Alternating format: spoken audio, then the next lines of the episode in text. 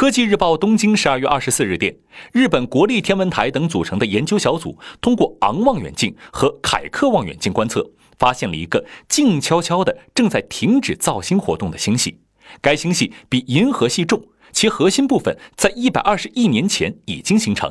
这也是宇宙中发现的最遥远的此类星系对了解寂静星系意义重大。